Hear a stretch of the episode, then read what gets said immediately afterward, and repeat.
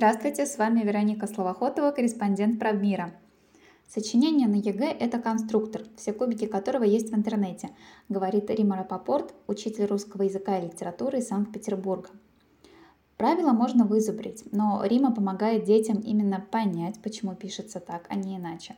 И сегодня она расскажет нам о том, как увлечь математиков физиков литературой и найти общий язык с ребенком, который кидает дротики в твой портрет. Мы с вами когда познакомились, вы рассказали cool story о том, как э, пьяный сосед не позволил вам сдать ЕГЭ на высокий балл. Можете рассказать, как было дело поподробнее? Не, ну я думаю, мне много чего не позволило. То есть я бы не списывала все на пьяного соседа.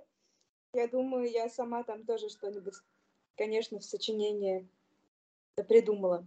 Но не знаю, что. Я совершенно не помню. Мне кажется, я приводила какой-то аргумент из Лермонтова, и больше я ничего не помню. А может быть, еще из Кундеры, и тогда это вообще могло не засчитаться и не понравиться. А, да простая история, но терроризировал вот все мое детство, у меня был большой такой страх. Нас терроризировал сосед-алкоголик. А, ну и было какое-то спокойное количество времени, которое он сидел в тюрьме. А потом он вернулся уже, когда я была подростком, и продолжил. В целом, денег он хотел. Вот, это довольно забавно, что он хотел денег. А, потому что он, он искал их не там, где они были, назовем это так. Ну и вот так вот он э, звонил тоже, как бы, как обычно. И просто это длилось полночи, но я не выспалась, конечно, совершенно. И я думаю, ну и нервничала довольно сильно. Я думаю, что это удивительно, что это не помешало мне э, с тестом, да, что я как-то на нем сосредоточилась и не сделала ошибок, хотя я больше, наверное, ждала, что я сделаю ошибки в тесте. Но ну, 0 из 10 я никому не советую не спать и нервничать перед экзаменом. Я детям всегда, наоборот, говорю, что надо э, лечь спать и, и не вымучивать последнее. А вот если сравнивать ЕГЭ, как сдавали его тогда, каким он был в то время, и то, во что он превратился сейчас, что вы можете сказать? На самом деле, я думаю, что оно, оно и тогда было шаблоном, когда я писала. Но эти шаблоны были еще не такие выработанные. То есть я сдавала ЕГЭ в 2008 году, и в Петербурге, например, это, по-моему, был какой-то первый или второй год ЕГЭ. То есть у нас еще даже ЕГЭ был только по русскому и по английскому, по-моему. Вот я думаю, что шаблонизировалось, потому что когда он только начинался, мы знали, да, что надо писать по определенной схеме сочинения. То есть ты должен был там сначала сказать проблему, по-моему, тему даже тогда определяли, по-моему, тему, проблему, позицию автора. Комментарий тогда был очень простой. И э, два аргумента привести и вывод. Но при этом я не помню совершенно, чтобы были вот э, готовые списки готовых аргументов. То есть понятно, что чем дольше существует экзамен, если он существует примерно в одном виде, но набирается количество просто совершенно готовых решений. С годами этих готовых решений стало больше. То есть, мне кажется, мы еще немножко писали от себя. Я точно формулировала аргументы полностью сама. Возможно, это меня и подкосило. Вот. Сейчас, конечно, тоже есть дети, которые полностью сами формулируют, но сейчас есть и возможность просто заранее там выучить аргументы там на все темы. Чем мне не нравится сочинение ЕГЭшное? Э, кроме того, что оно пишется абсолютно по одной и той же схеме, что уже не предполагает какой-то большого порыва мысли, что он как конструктор. И все кубики, они в интернете уже выложены. То есть, э, в общем и целом, можно просто да, сложить эти кубики каким-то образом. То есть тебе не нужно думать, ну сейчас уже вообще над литературным аргументом не нужно было думать, а там пару лет назад можно было не думать, где же, в каком произведении я это встречу. Да? Что из того, что я читал, соответствует вот этому. А можно было просто прочитать э, список произведений, в которых есть соответствующие, даже не сами произведения не надо читать. Это читаешь просто список аргументов в интернете есть на разные темы, на разные проблемы. Вот это, конечно, ухудшает ситуацию, делает все печальнее и скучнее. Как у вас дети сдавали обычно? ЕГЭ? Для меня, наверное, самая важная история из всех вот ЕГЭшных. У меня был ученик, я тогда ушла в декрет и оставила себе ученика одного, э, я никогда не беру учеников, которых я учу, да, на репетиторство. Я вообще ненавижу репетиторство и стараюсь его не брать. Но когда-то еще брала. И вот когда э, я, соответственно, ушла, я его взяла на репетиторство. Э, он учился у меня в классе. И у него был такой тройбан, знаете, то есть вот как диагноз. Когда все учителя все годы понимают, что это вот такой мальчик на тройку. И никто не рассматривает даже никаких возможностей. И он что-то, вот мы с ним готовились, а он, ну, не мог предложение какое-то составить, чтобы оно было с нормальной пунктуацией, нормальным синтаксом, чтобы оно логически было организовано как-то вообще. Он очень хотел сдать и очень старался, и он сдал на что-то, мне кажется, то ли 76, то ли вот что-то в этом районе. Он, конечно, поступил на платное, но это был, ну, хороший результат для него очень. А, и это была такая большая наша общая победа. Недавно было какое-то э, понравившееся мне очень обсуждение в Фейсбуке, где коллега из Черногории, по-моему, писал э, про разницу между... Да, что есть учителя на результат, а есть учителя нацеленные на процесс больше, чем на результат. И у меня... Ну вот мне периодически стыдно про это говорить, и сложно с этим. У меня такое ощущение, что я больше про процесс, чем про результат. Не в смысле, что я не могу вот выдать какой-то вот, чтобы у меня дети прям замечательно написали. Но я не очень много сталкивалась с экзаменационными ситуациями. У меня чаще были там седьмой, восьмой, девятый. Есть люди, которые прям учителя, которые вот сконцентрированы на ЕГЭ и все. А мне, ну, это мало интересно, честно говоря. То есть я понимаю, что это сопутствующая задача, но она очень скучная. Но вот сейчас у меня будет десятый класс, я, конечно, буду заново э, во все это погружаться. До этого мы сдали с ними ОГЭ. Вот. Было у меня русский язык в двух десятых классах, сейчас сдали в девятых. Сдали ОГЭ, ну, сдали очень хорошо. Не знаю, много ли там моей заслуги, но ребят молодцы. А вот, на ваш взгляд, объективно хватает ли школьной программы для того, чтобы получить 100 баллов? Программу-то, понимаете, мы всю проходим в общем-то до 9 класса включительно. То есть 10-11 класс это уже повторение и воскрешение того, что было 5, 6, 7, 8. Так. Вот, то есть, эм, но опять же, у нас программа так устроена, а, ну, например, вот мы синтаксис начинаем изучать в восьмом классе, а до этого синтаксис он был, но его было мало, как будто почти не было. А потом восьмой, девятый класс мы изучаем только синтаксис. И орфография там как бы между делом. Мы ей, конечно, занимаемся, но она не, ну, нету темы урока там правописание того-то, того Ну, только правописание э, приложений в восьмом классе. А так-то, в принципе, это все синтаксические классы. Разумеется, дети кучу правил забывают за это время. И, в общем, 10-11 класс нацелен на то, чтобы это повторить. То есть сказать, что какие-то темы, которые есть в ЕГЭ, они в школе не проходятся, это неправда. Все проходится. А другой вопрос, что часов не очень много в 10-11 классе русского. В этом смысле сложнее подготовить. Ну и э, детей много, учителя мало. ну, то есть это, конечно, не э, из разряда вот этого классического нашего отечественного окошечка в буфете там или в, в кассе железнодорожной. Вас много, а я одна. Вот. Но это ситуация, когда ну, просто сложнее подготовить 30 человек, у которых что-то западает, чем одного человека, когда ты репетитор. И дальше я бы сказала так, ребенку, который в состоянии взять ответственность за свое обучение, в том числе на себя, школы хватит. А, ну, который усидчивый. ЕГЭ берется, знаете, не э, творческим началом, а в том числе одним известным местом. Вот. Если человек в состоянии справиться с этим местом, его усадить и учиться, учиться, учиться, он может сдать, если он... Это работа индивидуальная тоже не значит, что каждый ребенок в России должен нанять репетитора, чтобы сдать хорошо ЕГЭ по русскому. Но он должен э, ну, заниматься не только в классе. А вот если человек в начале года вдруг спохватился, что у него, оказывается, ЕГЭ по-русскому, ему нужны хорошие баллы, но при этом он помнит, условно, жи-ши, ча-ща, что -ан-, -ян- с одной буквы Н. А вот реально ли за год наверстать? Ну, вообще... -Ан-, -ян-, между прочим, это уже успех. В каком а... классе вообще вот так идеально начать качественно готовиться? Я считаю, что с десятого. За два года реально подготовиться. Тут вот какой вопрос. Ребенок, мы говорим про ребенка, который, например, грамотно пишет при этом и не знает правил. Или мы говорим про ребенка, который неграмотно пишет и не знает правил.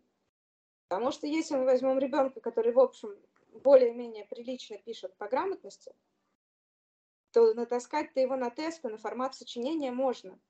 Да? То есть человек может писать э, Аньян правильно, но не помнить, какое там правило. А может и правила не помнить, и писать неправильно. И вот от этого надо плясать. То есть ребенка, который, э, у которого, не знаю, там очень большие проблемы с орфографией, тут вопрос в том, что на тест-то можно натаскать, потому что это теория. А сможет ли он на практике сочинение правильно написать? Вот это большой вопрос. Можно ли обойтись без зубрежки? Где-то нельзя, где-то можно. Но что-то все равно придется запоминать. Я стараюсь э, как-то учить детей так, чтобы они видели... Э, не всегда мне это удается, э, не всегда я сама-то вижу логику, но я стараюсь вот находить какую-то логику, почему пишется именно так, как это объясняется. Не только там правилам, да, может, историческими какими-то процессами языковыми. То есть я пытаюсь все это немножко осмыслить. Везде, где можно, я стараюсь уйти от понятия словарное слово. Ну, пускай это слово считается словарным, но, может быть, мы можем посмотреть, э, как, э, ну вот не сегодня, да, а там раньше оно бы разбиралось по составу, и тогда мы поймем, как, ну, что оно пишется так э, по другим причинам, да, не потому что просто надо запомнить, а там есть, ну, реальные исторические причины, почему слово пишется таким или другим образом.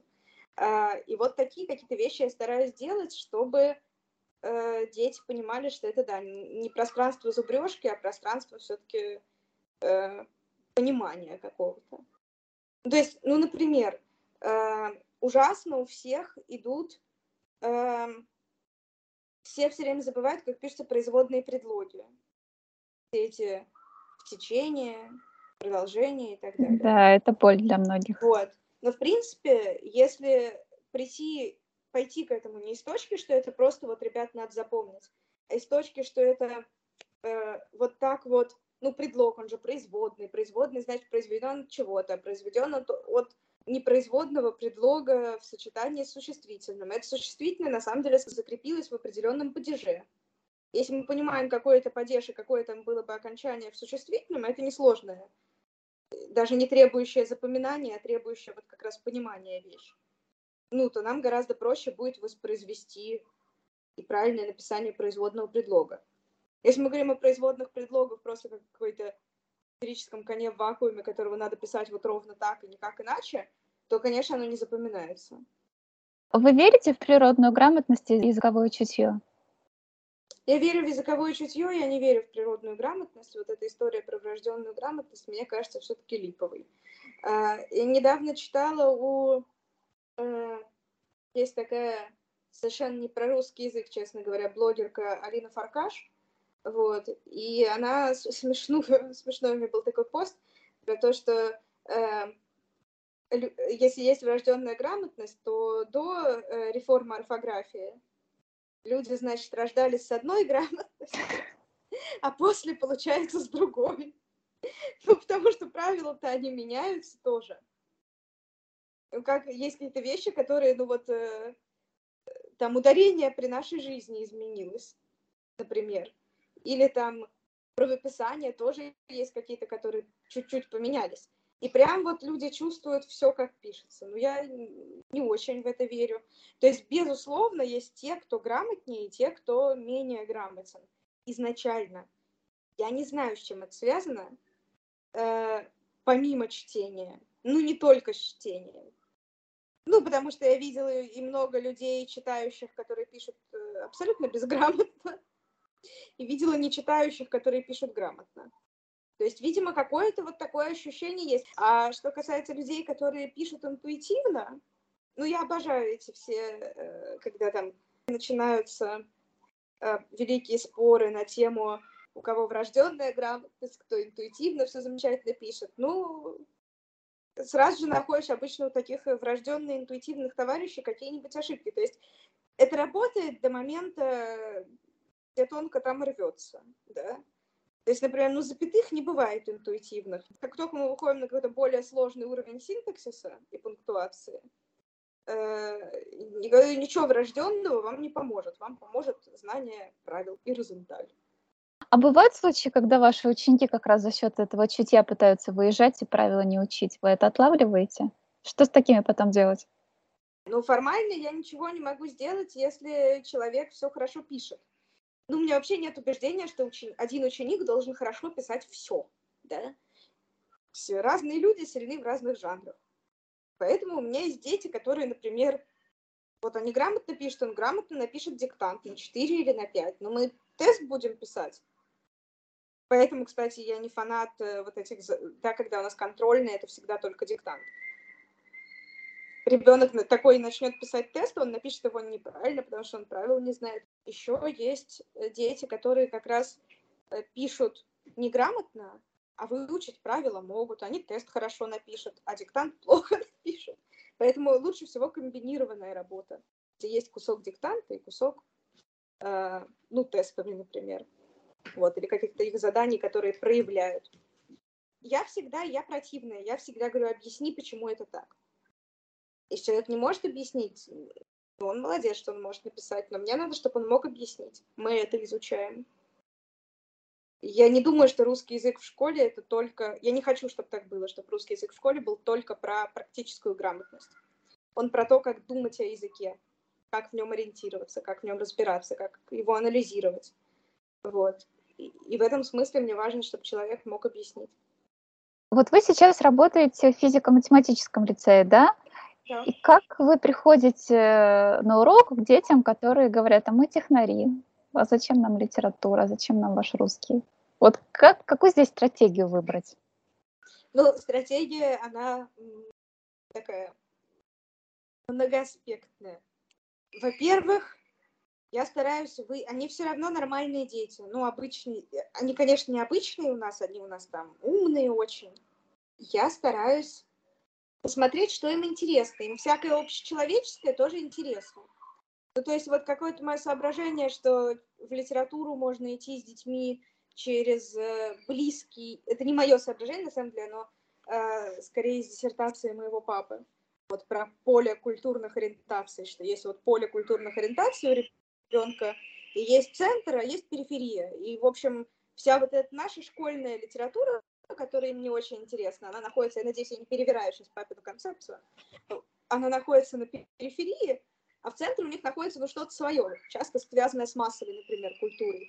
В чем mm-hmm. я не вижу совершенно ничего плохого, я тоже люблю массовую культуру. А, и наша задача показать им какую-то связь между тем, что у них в центре, и тем, что мы им предлагаем. И таким образом вот эта штука с периферии, она немножко подталкивается к центру. Я, в общем, ну, отчасти этим занимаюсь. То есть я нахожу какие-то связи, э, не знаю, про мультики рассказываю, да, предлагаю анализировать через призму каких-нибудь мультиков, как-нибудь можно сравнить, какие-то фильмы, э, более актуальные для них книжки. Я никогда не запрещаю вот это вот вечный стон детский про собственное мнение. Пожалуйста, на здоровье, они высказывают все, что они хотят.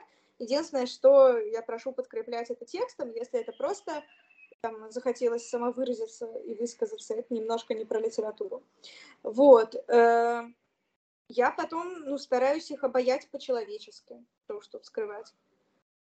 Ну, мне важно им нравится быть, ну, не противным человеком.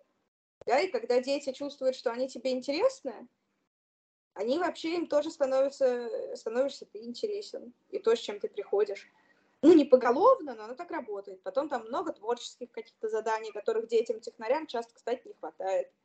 А, для некоторых это возможность, там не все же такие прям технари-технари, некоторым тоже хочется. гуманитарного тепла. И они радуются урокам тогда. Вот, еще я стараюсь, конечно, использовать с учетом, что я просто валенок в математике.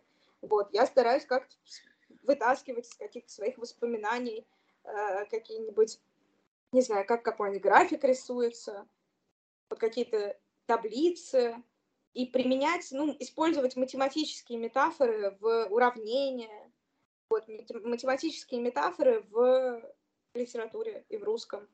Но обычно я что-нибудь такое начинаю, там какой-нибудь ребенок говорит, что я все не так рисую, я говорю, иди ты рисуй, и он рисует, и всем объясняет, и мы уже все вместе через это заходим в текст. То есть, ну вот мне кажется, независимо от того, э, дети, хоть математики, хоть, не знаю, художники, кто угодно, ты смотришь прежде всего на них, смотришь, через что ты можешь к ним прийти, и через что они могут прийти к тексту. И где-нибудь там вы встретитесь, может быть, при хорошем раскладе. Я читала, что вы любите непослушных детей. Почему? Ну, я не, не люблю бессмысленно непослушных детей, да. Ну, то есть, если ребенок, он вот только непослушный и все даже не то, что, скажем так, я не то, что люблю непослушных, я не люблю послушных, вот. Ребенок, который просто пришел за своей пятеркой и будет соглашаться со всем, что я говорю, слушать меня, внимательно записывать, а потом воспроизводить то, что я сказала, мне гораздо меньше интересен, чем ребенок, который будет со мной спорить, будет смелым в высказывании своего мнения, будет смелым в интерпретации текста. Вот и будет, ну, и каким-то интересным. Вот. И, и есть немножко такой, ну, это челлендж, это вызов, да, когда ребенку вот э, не очень интересно, он не очень слушается, а ты к нему пробиваешься, и вы находите общий язык, это же интересно очень. А можете рассказать какую-нибудь историю, как приходилось к ребенку пробиваться? Э, сейчас попробую. Ну, это не значит, что я всегда пробилась. Есть случаи, когда я вообще не пробилась. Угу. Это вот, тоже интересно. Есть какие-то дети, знаете, когда совершенно не про мой предмет, и мне не, ну, не очень интересно их учить в плане моего предмета, но они чудесные люди, и у нас э, ну, какие-то складываются прекрасные отношения. У меня вот был ученик, с которым на уроках было просто невозможно, ну, хотелось повеситься. Э, ну, просто он не мог себя сдерживать никак ни в чем.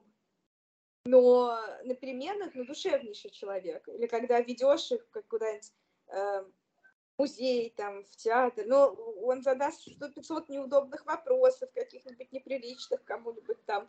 Но при этом, ну, прекрасный, просто прекрасный человек. Вот, я ему всегда рада. Ну, когда там вижу. Не знаю, я просто не хочу рассказывать актуальные случаи, не хочу рассказывать про детей, которых я учу сейчас. Вот, мне кажется, это не очень тактично будет. Был в первый год класс, который выносил меня просто все время. А, были дети, с которыми... Ну, я не скажу, что это педагогическая фиаско, но они прямо не сдавали до конца буквально работы.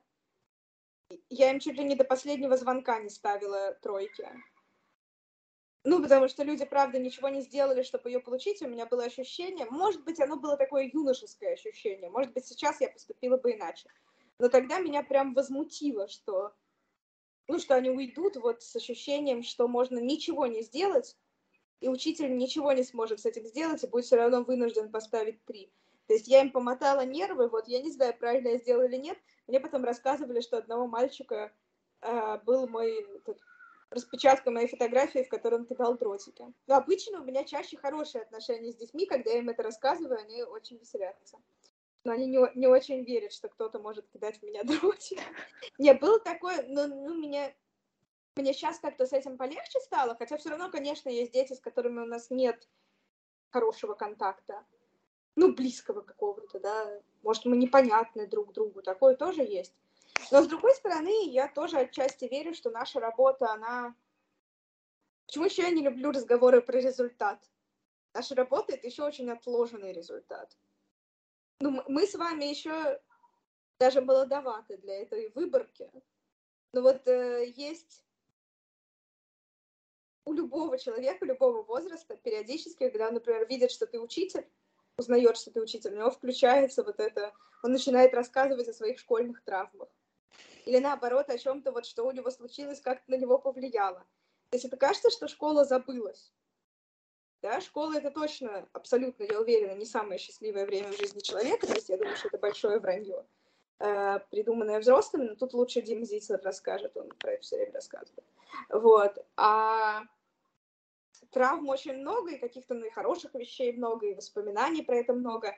И неважно человеку 40 лет, 50, оно как по щелчку да, включается, и это, ну, это действует. Вот если, например, каждый вспомнит свой опыт, я некоторые слова вот некоторых учителей запомнила навсегда. Я уже этих учителей не вижу, я уже не помню, как их зовут, а вот оно как-то вот, да, э, повлияло на меня, осталось во мне. А можешь, Поэтому... например, какой-нибудь маленький? Да, ну, например, у меня был один учитель математики, который, с учетом, что я вот с логикой у меня всегда было плохо, но я прям, он мне нравился, он был очень такой достойный, интересный человек, и мне очень хотелось, э, меня пятерка была, у меня была то четверка, то пятерка, я прям часами сидела, решала домашние задания, хотя они мне плохо давались. И он однажды мне сказал, спросил, чем я хочу заниматься, я сказала, уже не помню, что ему там ответила, он сказал, что жаль, я думал, из тебя бы получился технарь. И вот эти были слова, я понимала, что из меня никакой технарь не получится, но это были какие-то такие слова, ну вот, что вот такой человек, он в меня поверил, это было очень приятно. А в последнем, э, когда я вот э, как раз сидела на вот этом экзамене по сборникам математики, хорошая учительница была, классная, веселая, вот, э, интересная тоже. Ну, я, я, в общем, скорее хорошо о ней помню как-то. Но а, она мне сказала, когда я издала работу, она сказала, надеюсь, ты больше никогда не столкнешься с математикой.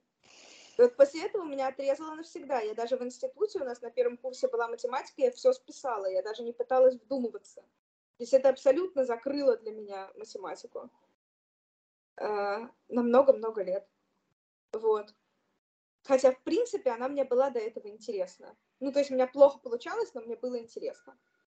А, да, и это всего лишь какие-то одни обрывки, да, буквально, ну что, я запомнила, да, вот так вот сказали.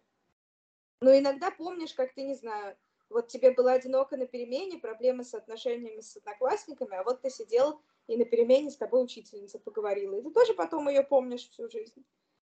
И какие-то такие вещи, то есть они или бывает, ты, например, в учителя прям влюблен, прям в восторге от него, а через годы ты понимаешь, уже работая сам учителем, что он был не так-то и хорош.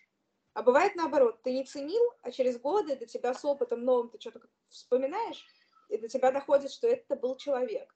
И поскольку вот такие вещи, они, ну, вот эти все флешбеки, они случаются в течение всей жизни, э, говорить о том, что все, там, я потерпел тотальную неудачу как педагог, или наоборот, я тут вообще такой молодец, преуспел шедеврально. Мы не можем. Это все очень продол ну, продолжительно. То есть мы могли повлиять и не знаем о том, что мы повлияли. И в плохом, ну, в плохую сторону, и в хорошую. Угу. Вот интересно, вы говорите об учительском влиянии, а ощущаете ли вы на себе влияние как раз э, от учеников? Ну, они меня очень многому, это сейчас банально прозвучит, но они меня, правда, очень многому учат. Э, наверное, и в коммуникации. Я не королева коммуникации, у меня бывают большие сложности, но мне очень легко общаться с детьми. И какие-то вещи, которые мне трудно со взрослыми, я их как бы компенсирую, компенсирую и, может быть, немножко отрабатываю с детьми. Я терпеть не могу, когда мне дети желают там терпения, ну, там, сил, чтобы терпеть нас, потому что, ну, как будто я сильно мучаюсь но они учат э, какому-то э, и терпению, не, не то что терпение, они учат откладывать негативную реакцию. Потому что я могу разозлиться сразу или сделать какой-нибудь вывод сразу, а могу остановиться. Вот я это, послед... наверное, мне кажется, последний год моей работы вот, э, был посвящен, наверное, вот этому размышлению во многом, да, что если выйти из вот этого автоматизма реакции и, и подождать, то, может быть, ты все неправильно понял и все неправильно подумал, и если ты вот задержишься секундочку, то ты и, или наоборот, может, ты уже не задержишься, ты сделаешь шаг назад, потом исправишь что-то. Это больше с чем связано? Чтобы так сдержать себя и не наорать на человека? Я или чем не ору. Я просто не ору, это как базовые. Ну, то есть есть вещи, которые я не могу сделать и не должна сделать. Я учусь э, с детьми говорить я высказываниями. Вот у меня никак не получается говорить я высказываниями с э, мужем, а вот и с родителями. А с детьми в школе я пытаюсь. Вот, то есть uh-huh. я стараюсь сказать, э, да, эмоцию назвать, что меня не устраивает и так далее. То есть, ну, как-то правильно выходить из этих всех ситуаций. Вместо Петров хватит щелкать ручкой ты меня бесишь, сейчас выгоню из класса, надо сказать, друзья, меня раздражает, когда щелкают ручкой. Я бы хотела, чтобы в классе было потише и не было посторонних звуков. Они меня отвлекают. Вот, то есть мы с человека, вместо того, чтобы обвинить человека в том, что он гад последний, mm-hmm. мы говорим, что э, мы называем свою эмоцию, и какие-то обстоятельства с ней связанные, что именно ее вызывает. То есть мы как бы переводим э, именно личность человека на э, его действия и вашу эмоцию с ними связанную. И называем какое-то желательное изменение, как мы можем изменить эту ситуацию. Вот, и я стар... ну, и стараемся придерживаться вежливости в этот момент. Хорошо. Вы ведете очень прям активную жизнь, там, пишете периодически то, что там в Сириус поехали еще куда-то, еще куда-то. Как это сочетается с материнством? Ну, нормально сочетается. Тут э, дело такое. Э, нужен просто... Я понимаю, что это привилегия в нашем обществе точно, но у моего ребенка очень хороший папа. У меня нет никакой проблемы э, с тем, что я куда-то там уезжаю, кому оставить ребенка ну, вот сейчас мы все вместе втроем ездили в Сириус. Э, и это тоже классно, что на самом деле ребенок может погружаться в мою жизнь, э, ну и не только в мою, да, что она оказывается, она ходила там, ну сейчас просто она подросла уже, да, ей 7 лет, она ходила на мероприятия общие для детей, и, и видела, как они выступают, ей очень нравилось, она подружилась там с кем-то из подростков, уже говорила, мам, я пойду с вот этим погуляю, давай, пока. Вот гулял там, что-то с ними. Но она очень легко общается, она очень легко вступает в коммуникацию, в отличие от некоторых, типа меня. А, и, ну, ей там классно. А, вот, так что где можно, я ее как-то беру с собой, где нельзя, ну, едет мама на несколько дней, ну, ничего не перевернется. Тут есть масса любящих э, родственников, есть э, вот папа, который, ну, то есть я ненавидела всегда этот вопрос, серийного младенчества. А, вот, когда я куда-нибудь уходила, куда-нибудь придешь, говорят, а с кем ребенок? Вот, а у ребенка есть еще один родитель, например. Вот, то есть, ну, я, мне кажется, нету более ущербной вообще в этой жизни формулировки, чем формулировка «папа помогает». Вот. У нас папа не помогает. У нас папа участвовал, у нас ребенок сделан 50 на 50. Вот. Э, он общий, и им занимаются все. Понятно, ну первый год там я чуть больше, а потом уже и он местами чуть больше.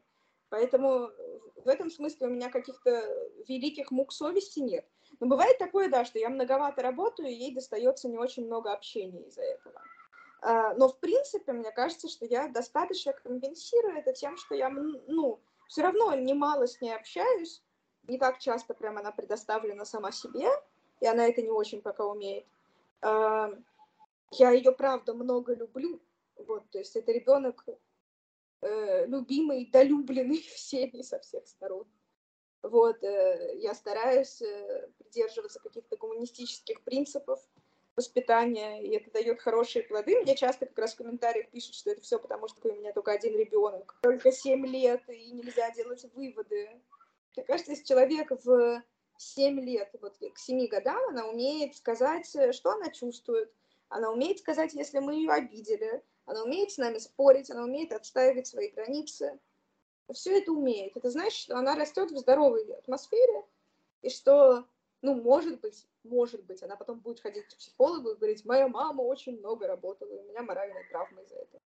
Вполне вероятно.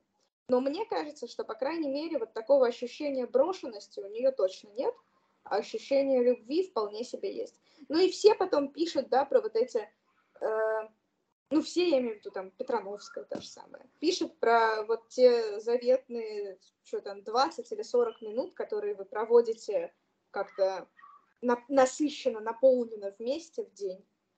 Вот, и мне кажется, у нас за день точно набирается какое-то количество насыщенно, наполнено, э, проведенного друг с другом времени. Вот, у нас есть какие-то такие там девочковый день, когда мы куда-нибудь вдвоем ходим. Ну, бывает такое. Вот. Э, ездим куда-то вместе. Ну и все вместе ездим. Часто очень проводим время, ну, мы стараемся проводить время с семьей, то есть э, с бабушками, с дедушкой. Вот. И это все у нее есть. Мне кажется, что она не очень сильно страдает. Угу.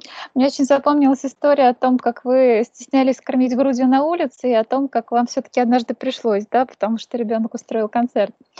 А в каких ситуациях вот с ребенком еще приходилось бороться с собственным стыдом? Ну, это даже не собственно стыд, но у меня есть некоторые проблемы с тем, что же люди подумают. Э, я сейчас жалею, что это так было. Да, то есть сейчас, ну, вот про то же кормление грудью, Почему я, сидя в кафе каком-то, кормила ее грудью в туалете? Господи, почему мой ребенок должен есть в туалете? Но это я просто, это у меня просто феминизма нет. Потом э, появился именно благодаря рождению ребенка. Я очень на многое по-другому взглянула в жизни женщины. Ну, просто были разные курьезные ситуации, знаете, э, вот это же есть всегда момент, когда ты выбираешь между своим ребенком, который делает что-нибудь трешовое, и людьми, которым это, например, которые могут как-то это оценить не так со стороны. Вот, но была, я не знаю, самая такая жесткая история, может быть. Ну, вот однажды у нее, у нее часто, вот когда года полтора-два ей было, наверное, были какие-то истерики.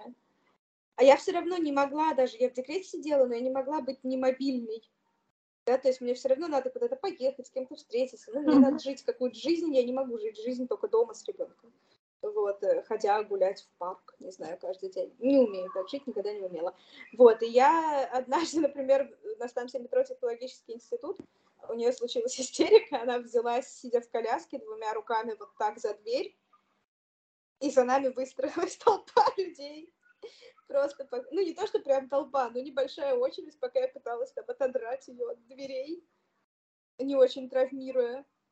Вот, и, как-то дальше. Ну, были вот эти истерики в торговых центрах, когда она ложилась на пол и лежала и рыдала. Ее было вообще оттуда не забрать. Например, на входе она лежала в дверях. Вот. Но сейчас уже смешно про это вспоминать, а так-то было не очень смешно. А, какие-то прям стыдные, знаете, она у меня вот по части каких-то таких вещей, она у меня очень воспитанная, то есть она очень себя правильно ведет, очень вежливо обычно. И поэтому, ну вот тут э, сложно. Ну, был случай, я не буду объяснять, в чем случай был.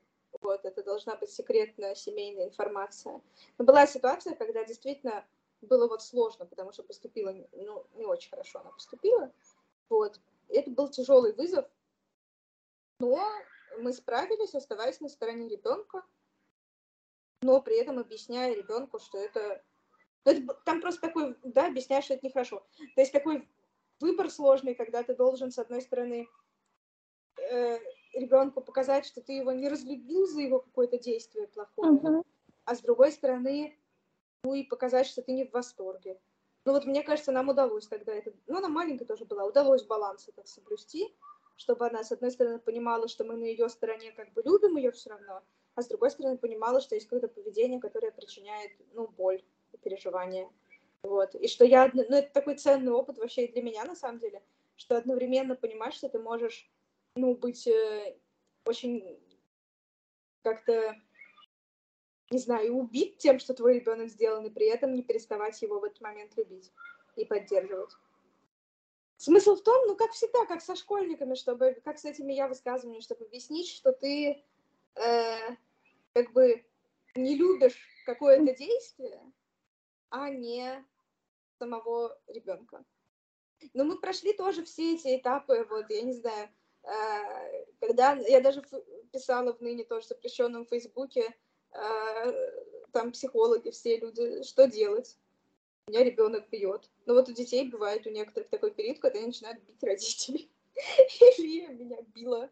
Ей было два года, и каждый вечер, как по часам, когда мы ложились спать, она садилась рядом и начинала дубасить меня по голове. Ну и, тут, да, ну ты справляешься с тем, чтобы э, никак не дать сдачи, не быть резкой, а просто планомерно отводить руку, отсаживаться, показывать, что тебе это не нравится и так далее. Угу. Вот. Ну, зато много терпения выработала я за это время. Я вот еще читала, что у вашей дочки была операция, да, у нее там врожденный порог сердца. Могу ли спросить о том, вот что вам помогало в тот период справляться? Слушайте, ну давайте я не буду никого обманывать. Да никак я не справлялась, рыдала я каждый день год. Ну, не год, там, 8 месяцев до операции. А потом еще какое-то время. Находилась в полной панике. Ну, просто я не знаю, была ли у меня послеродовая депрессия. Мне кажется, что самой по себе послеродовой депрессии не было. Но то, что я провела примерно первый год ну, рождения ребенка в состоянии эмоциональном абсолютно ниже плинтуса, э, просто плакала, наверное, каждый день, что я крутила по кругу все эти мысли в голове. А, ну, я была в абсолютном ужасе, я плохо справлялась. Вот, и, наверное, хорошо, что я кормила грудью, потому что я не могла начать пить, потому что я не исключаю, что могла бы начать. Вот. И что я делала? Я потом уже когда ей было полтора года, наверное, я пошла к психологу и начала все это прорабатывать а, и рыдать. Вот я вы... Там же еще какая история, что тебе же весь мир говорит в этот момент, а, соберись, у тебя ребенок, тебе надо за ним следить. Все врачи это говорят сразу же в больнице, там эта мамочка, вы что? Соберитесь. Вот, э, все родственники говорят, что все, все нормально, типа, сконцентрируйтесь. Ну, там вообще первый год, даже если у тебя здоровый ребенок, я думаю, очень многие мамы это переживают, что э, есть вот такое ощущение, что ты был интересен, пока ты был, значит, пока ты была беременная, ты была молодец, а теперь, значит, ты такой прибор по уходу за ребенком. Но если ты в этот момент еще в очень плохом психологическом состоянии, не все время понимаешь, э, какова судьба дальнейшая твоего ребенка, то ты еще и плохой прибор для обслуживания. Вот. И все все время как бы тормозят твои эмоции, потому что ты должен фокусироваться не на себе, а на ребенке. У тебя в этот момент пережимается все, что можно, и ты оказываешься такой, ну вот все эти, все, что надо прорыдать, оно остается замороженным. Но оно потом взрывается на самом деле, вот мне хочется там использовать это как площадку, я не знаю, чтобы обратиться ко всем матерям, которые что-то такое переживают, надо рыдать сразу.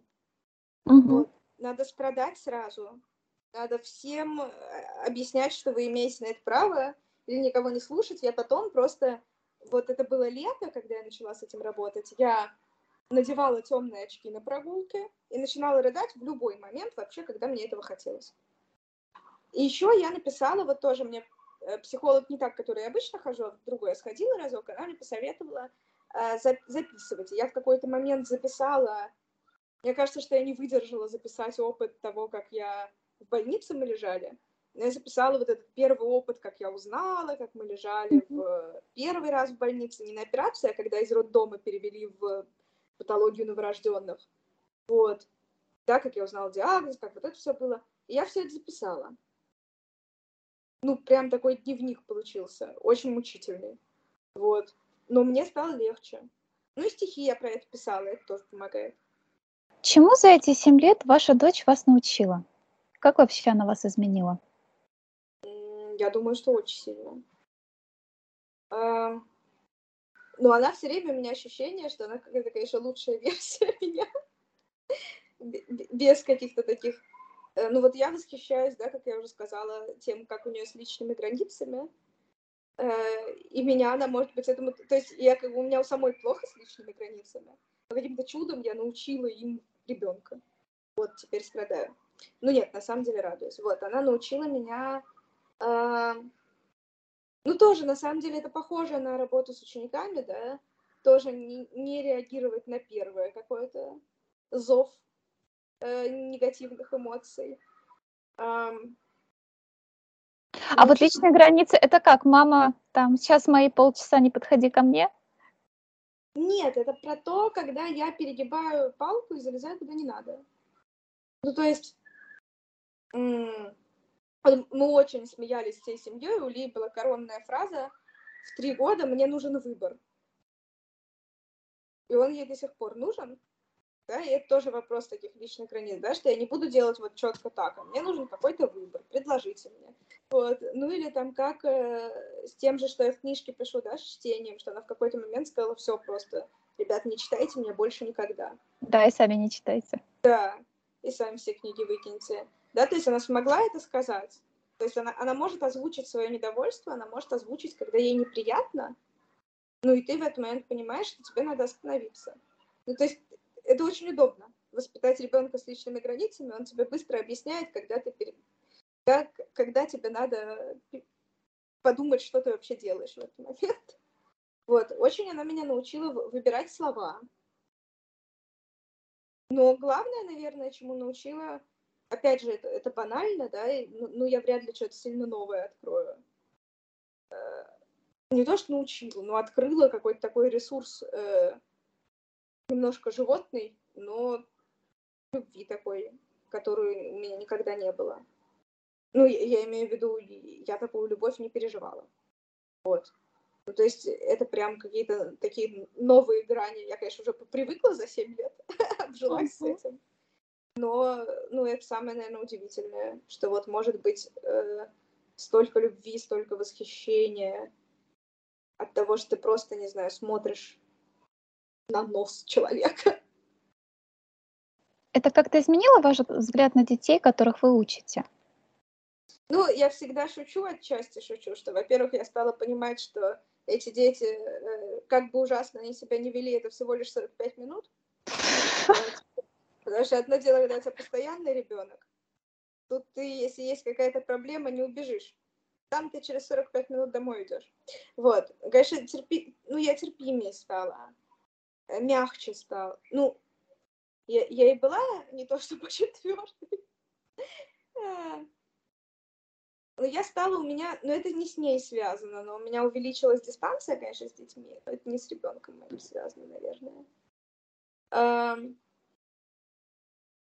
Не знаю, вот так сказать, что, ну вот терпимее, наверное.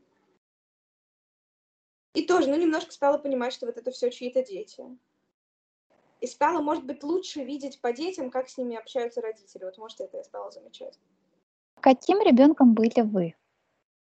Очень впечатлительным. Это, кстати, передалось по наследству. Если учительница чуть-чуть повысила голос на другого ребенка, который, не знаю, там сидит на другом ряду, я думаю, что мне конец. Вот, и так все еще отчасти работает со мной. А, я просто умираю, если на меня там повышают голос или что-то, и все прям. Я была у меня были проблемы с общением, то есть я была неловкой в общении, не понимала, как правильно сказать там. Э, не было такого, вот у меня Лия приходит, она через три секунды уже со всеми э, дружит. Э, ну, тоже у нее свои сложности есть коммуникации, но уже более глубокая. У меня как вот это первый шаг был очень сложен. Вот. Эм, Я, в общем, ну, всегда вот мне интересно было что-то такое со словами связанное. Все эти игры и так далее, вот это все я очень любила всегда. А, я была болтливой, очень много говорила. Была, в общем, таким поначалу, по крайней мере, вполне себе электровеником. Потом, наверное, это, ну, уже физическая активность ушла, а ощущение электровеника осталось. У меня проблемы с торможением ужасные. То есть я вот в этом смысле еще детей тоже хорошо понимаю, особенно маленьких. Ну, то есть там, знаете, уже надо э, сесть дома и отдохнуть. А я еду в какую, на какую-нибудь, не знаю, вечеринку. Когда уже вообще не надо ни на какую вечеринку ехать. Вот я недавно приехала из Сириуса, как раз прилетела. Я не знаю, себя заставила просто не поехать с самолета встречаться с подружками. И это, это реальная работа над собой, потому что раньше я бы поехала. Вот у меня остановиться очень сложно. Я уже останавливаюсь тогда, когда момент торможения прошел давно и перешел в новый виток возбуждения. Мгм. А, ну и такой я была всегда, в общем-то. Я не была смелым ребенком, я все еще не смелый человек. Я довольно трусливая и была такой с детства. А, важно было, что подумают обо мне. Очень хотелось быть э, какой-то главной, классной. Очень не получалось. Вот. Больше быть главной не хочется. Быть классной немножко еще хочется. А, язвительной, была ужасно язвительной. Я была катастрофическим в этом смысле подростком, просто язвой страшной. Вот. Но при этом, а, да, я еще была отличницей, такой хорошисткой отличницей, то есть прям училась я прилично. А, ну, и зубрила отчасти. Э, Вот. Где-то я брала умом, где-то я брала другим местом. Вот. И при этом я могла быть оторвой. Я могла делать какие-то не очень приличные вещи. Э, И это всегда во мне сочеталось. И все еще сочетается.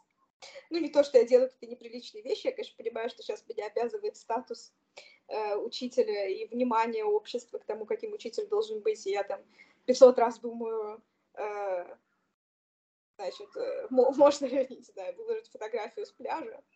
Вот. Но, эм, но во мне вот всегда сочеталась какая с довольно раннего детства заучка и оторва. И я думаю, что все еще сочетается. А вот вы как раз недавно писали, что время от времени счастливо жмете на кнопку «Пожаловаться», когда видите какие-то антисемитские комментарии. А встречались ли вы в жизни с таким бытовым антисемитизмом в свой адрес? Да, конечно. Это там же все примеры, которые я привела в тексте, они из жизни. В последней школе, в которой я училась, мне там мальчик говорил, евреям слов не давали. Меня встречали, не знаю... Ну, у меня там сначала, как водится, как я уже сказала, я королева коммуникации, сначала у меня все не сложилось. э, меня подтравливали. Я, я пришла из еврейской школы и как громко об этом заявляла. У меня было очень много ну вот э, вся моя подростковая жизнь, да, вот что я ходила какие-то занятия, кружки, это все я ходила э, в еврейский центр. И я ну, не скрывала совершенно этого. И получила ответ некоторый на это. Вот, меня называли еврей. Ну, просто вместо имени могли говорить еврей. Ну, естественно, я сталкивалась... Господи, вот этот сосед, с которого мы начинали, он же всегда нам звонил в дверь со словами, что мы богатые евреи. Вот, разумеется, ну, у меня папа учитель, он работал в эти годы там на ставке 40 часов, и никаких особых денег у нас не было. Вот. Но, да, ну, стереотипы, они такие стереотипы. Ну, естественно, по мелочи, что все все время вот говорят все эти про жадности и так далее, да. А, пунктик про евреечку, которая там написала, да, что мужчины называют, например, женщин евреечка, такое тоже, естественно, было. Ну, все это было. Последний раз, например, когда я была на встрече выпускников в школе, я увидела вдруг, я даже писала об этом там, в, опять же, на незапрещенном инстаграме, эм, ну, я что-то тоже услышала, как такую муть всякую, что больше я никогда не ходила на эти встречи. Э, Потому что я просто уже жила как будто в другом мире, где этого не... Я понимаю, что э, бытового антисемитизма, как и любой ксенофобии, да, я, я не говорю, что у нас тут антисемитизма больше всего. Сейчас гораздо больше страдают э, не евреи, да, а люди кавказских национальностей. Э, я им, безусловно, очень сочувствую в этом. Э, и мне после этой статьи начали писать мои знакомые, разные евреи писали, что э, да, да, да, мы ровно с этим сталкиваемся все время. И моя знакомая э, темнокожая девушка написала, э, с какими вещами сталкивается она, это просто кошмар. Вот. Но я привыкла, что в мире, который я выстраиваю вокруг себя, такого нет. Я с такими людьми не общаюсь. Не выбираю их для своего круга общения. Слышу, дети друг другу все время говорят, ну, не все время, но я слышу от детей, там, что-то как еврей.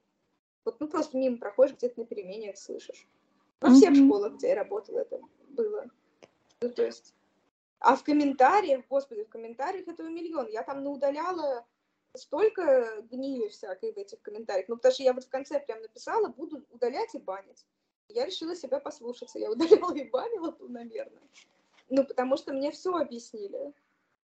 Почему я еще об этом, например, открыто... Вот, кстати, мне про это было сложно открыто написать. А, потому что, в принципе, я понимала, что я словлю. Если ты вдруг начинаешь об этом как-то высказываться, то, конечно, ты становишься неудобным и никому не нравится. Ну, это просто я решила, да, что у меня есть возможность про это высказаться, да. Есть mm-hmm. некоторые платформы, и, наверное, вот это будет хорошо, я подумала. Если кто-то в этом увидит поддержку, а кто-то, ну, задумается. У меня же есть не только подписчики, которые э, начинают мне писать, э, господи, начинают, понимаете, отсылать к Торе и говорить, что евреи, значит, в Сабе очень много выпендриваются, считают себя богоизбранным народом. Я разные прошла периоды отношения к религии. То есть я себя, в принципе, отношу к иудаизму. У меня были периоды, когда я что-то соблюдала, у меня была там религиозная свадьба, вот но, в принципе, я не соблюдающий человек сейчас, и, в общем-то, если честно, не очень-то верующий.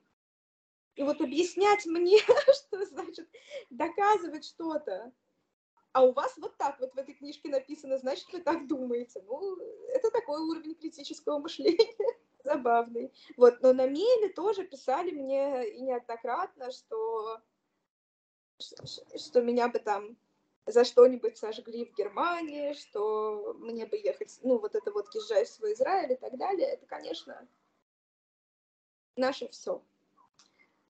Вот, то есть я с этим, конечно, сталкивалась и в комментариях, и в жизни. Но просто я в детстве, вот еще важная вещь, понимаете, это я-то уже училась открыто довольно, училась в, в еврейской школе. Это я своего ребенка учу не стесняться национальности. А у меня-то в детстве все это было, но у меня родители, они, ну, э, это еще люди, которые страдали от пятого пункта. Это люди, которые ну, жили в Советском Союзе и видели, что бывает. Вот. А, и поэтому у нас всегда был такой условный шепот. Ну, то есть вот какой-то, что не надо про это говорить, не надо там то, не надо все, не говори, что ты ездила в Израиль. Вот. Угу, интересно. И мне, хоти... мне хочется, чтобы мой ребенок, например, я не знаю, как будет сейчас, да, с нашим обществом. Я понимаю, что бытовой антисемитизм он все равно сохраняется, но просто иногда он подогревается, а иногда не подогревается. Вот. И мне хочется, чтобы мой ребенок мог расти в некоторой открытости, чтобы он не стеснялся. Потому что я однажды, когда меня спросили, а ты еврейка в детстве, я сказала нет и убежала. И мне было так стыдно, что я сказала нет. Я не хочу, чтобы мой ребенок когда-либо был в такой ситуации. Так, ну и хочу поговорить про стихи. Давайте так, что для вас собственная поэзия? Вот это что-то прям такое основополагающее или просто хобби? Ну, основополагающее, да, это одна из важных частей моей идентичности, но просто э, поскольку у меня ну, там и комплекс самозванца, и нет какого-то ну, я, знаете, не из тех людей, кто э, начнет читать без запроса свои стихи кому-нибудь. Mm-hmm. Вот. То есть я всегда так это очень аккуратно к этому отношусь. Тихонечко, скромненько. Я никогда не скажу, меня спросят там, кто ты. Я не скажу, я поэт. Я скажу, я учительница, там, я то-то, то-то. Это не значит, что для меня это не важно, или что я не считаю это частью своей идентичности. Я считаю, просто, э, ну, я никогда не буду это как-то возвышать, говорить, что это дело моей жизни. Это то, что мне ну, необходимо. На самом деле выглядит как будто, наверное, как будто это хобби, потому что я не особо-то часто, вот сейчас я часто, чаще пишу, а обычно я очень редко пишу, там раз в год, два раза в год. Вот. И как бы я никак себя в этом отношении особо не пиарю, и может выглядеть, что это какое-то такое дополнительное. На самом деле внутри меня это занимает очень большое место. Ну, наверное, это какой-то способ освоения реальности, с одной стороны. Ну, переживания, да, того, что происходит в жизни. Uh-huh. А, а с другой стороны, способ как бы это и пережить, выплюнуть, да, то есть э, немножко от этого отодвинуться через какую-то эстетическую позицию. И в то же время это просто потребность, да, ну потому что вот оно в голове заводится, да, и ты что-то с этим должен сделать. Дети очень любят говорить, он написал это, чтобы показать нам. Я всегда говорю, Еще чтобы, чтобы научить нас, да. Да, я всегда говорю, поэт пишет, что у него чешется. Вот, он не может не написать. Да, надо почесать, если чешется. Ну, в общем, примерно этим я занимаюсь. А, вот, ну и кроме того, еще э, я, в принципе, довольно мрачный человек. Ну, то есть, э, да, там есть все эти прекрасные, позитивный человечек, светлый человечек. Ну, мне плохо от этих всех формулировок, но я вот точно не он, да, то есть я довольно... Э, я вроде жизнерадостная, вроде оптимистичная, а вроде вообще довольно мрачная тетка. И вот э, мои стихи это для меня возможность, поскольку в жизни я свою мрачную тетку не очень часто погулять вывожу. Вот я все-таки должна быть каким-то адекватным человеком там в общении с теми же детьми. Uh, и скорее это я их куда-то должна вытаскивать, чем они должны вытаскивать меня. Uh, и поэтому я вот uh, совершенно это бессознательно происходит. Э, но при этом, ну вот я в своих стихах вывожу погулять эту мрачную тетку. То есть там вот такая, наверное, какая-то теневая, э, страшная и не всегда приятная сторона меня, она вот там вылезает и живет своей жизнью какой-то. Как раз ваше недавнее стихотворение о том, как вы с подругой эмигрирующей разбираете библиотеку, да, и что книги ее дочери будет теперь читать ваша дочь. Какими для вас были последние полгода? Тяжелыми. Много переживаний, много сочувствия разным-разным людям. Это много переосмысления того, как мы общаемся с детьми, где надо вмешиваться, а где не надо. Мне кажется, есть большая задача в том, чтобы продолжать учить детей и учить их не своему взгляду на конкретное время, опять же, да, каким бы он ни был, а своему, ну просто, ну нормальным ценностям базовым и предмету. Меня исключительно интересует какое-то взаимодействие с детьми в поле человеческих ценностей, гуманистических ценностей. Это значит, что мы... То, что я в них вижу людей, этого иногда до- достаточно вообще. Вот. И, и что мы по-человечески вот, ну, общаемся, что мы вместе м- читаем да, тексты и как-то, как-то в них разбираемся, что-то ищем. Да, ценность есть ценность критического мышления. она не очень традиционная, но для меня она высокая. Вот. Ценность вот этого умения внимательно читать текст. Мне кажется, сейчас про эти ценности очень важно быть с детьми. Независимо совершенно вот ни от чего, что происходит. Правмир. Чтобы менять, нужно говорить. Не забудьте подписаться на наш подкаст.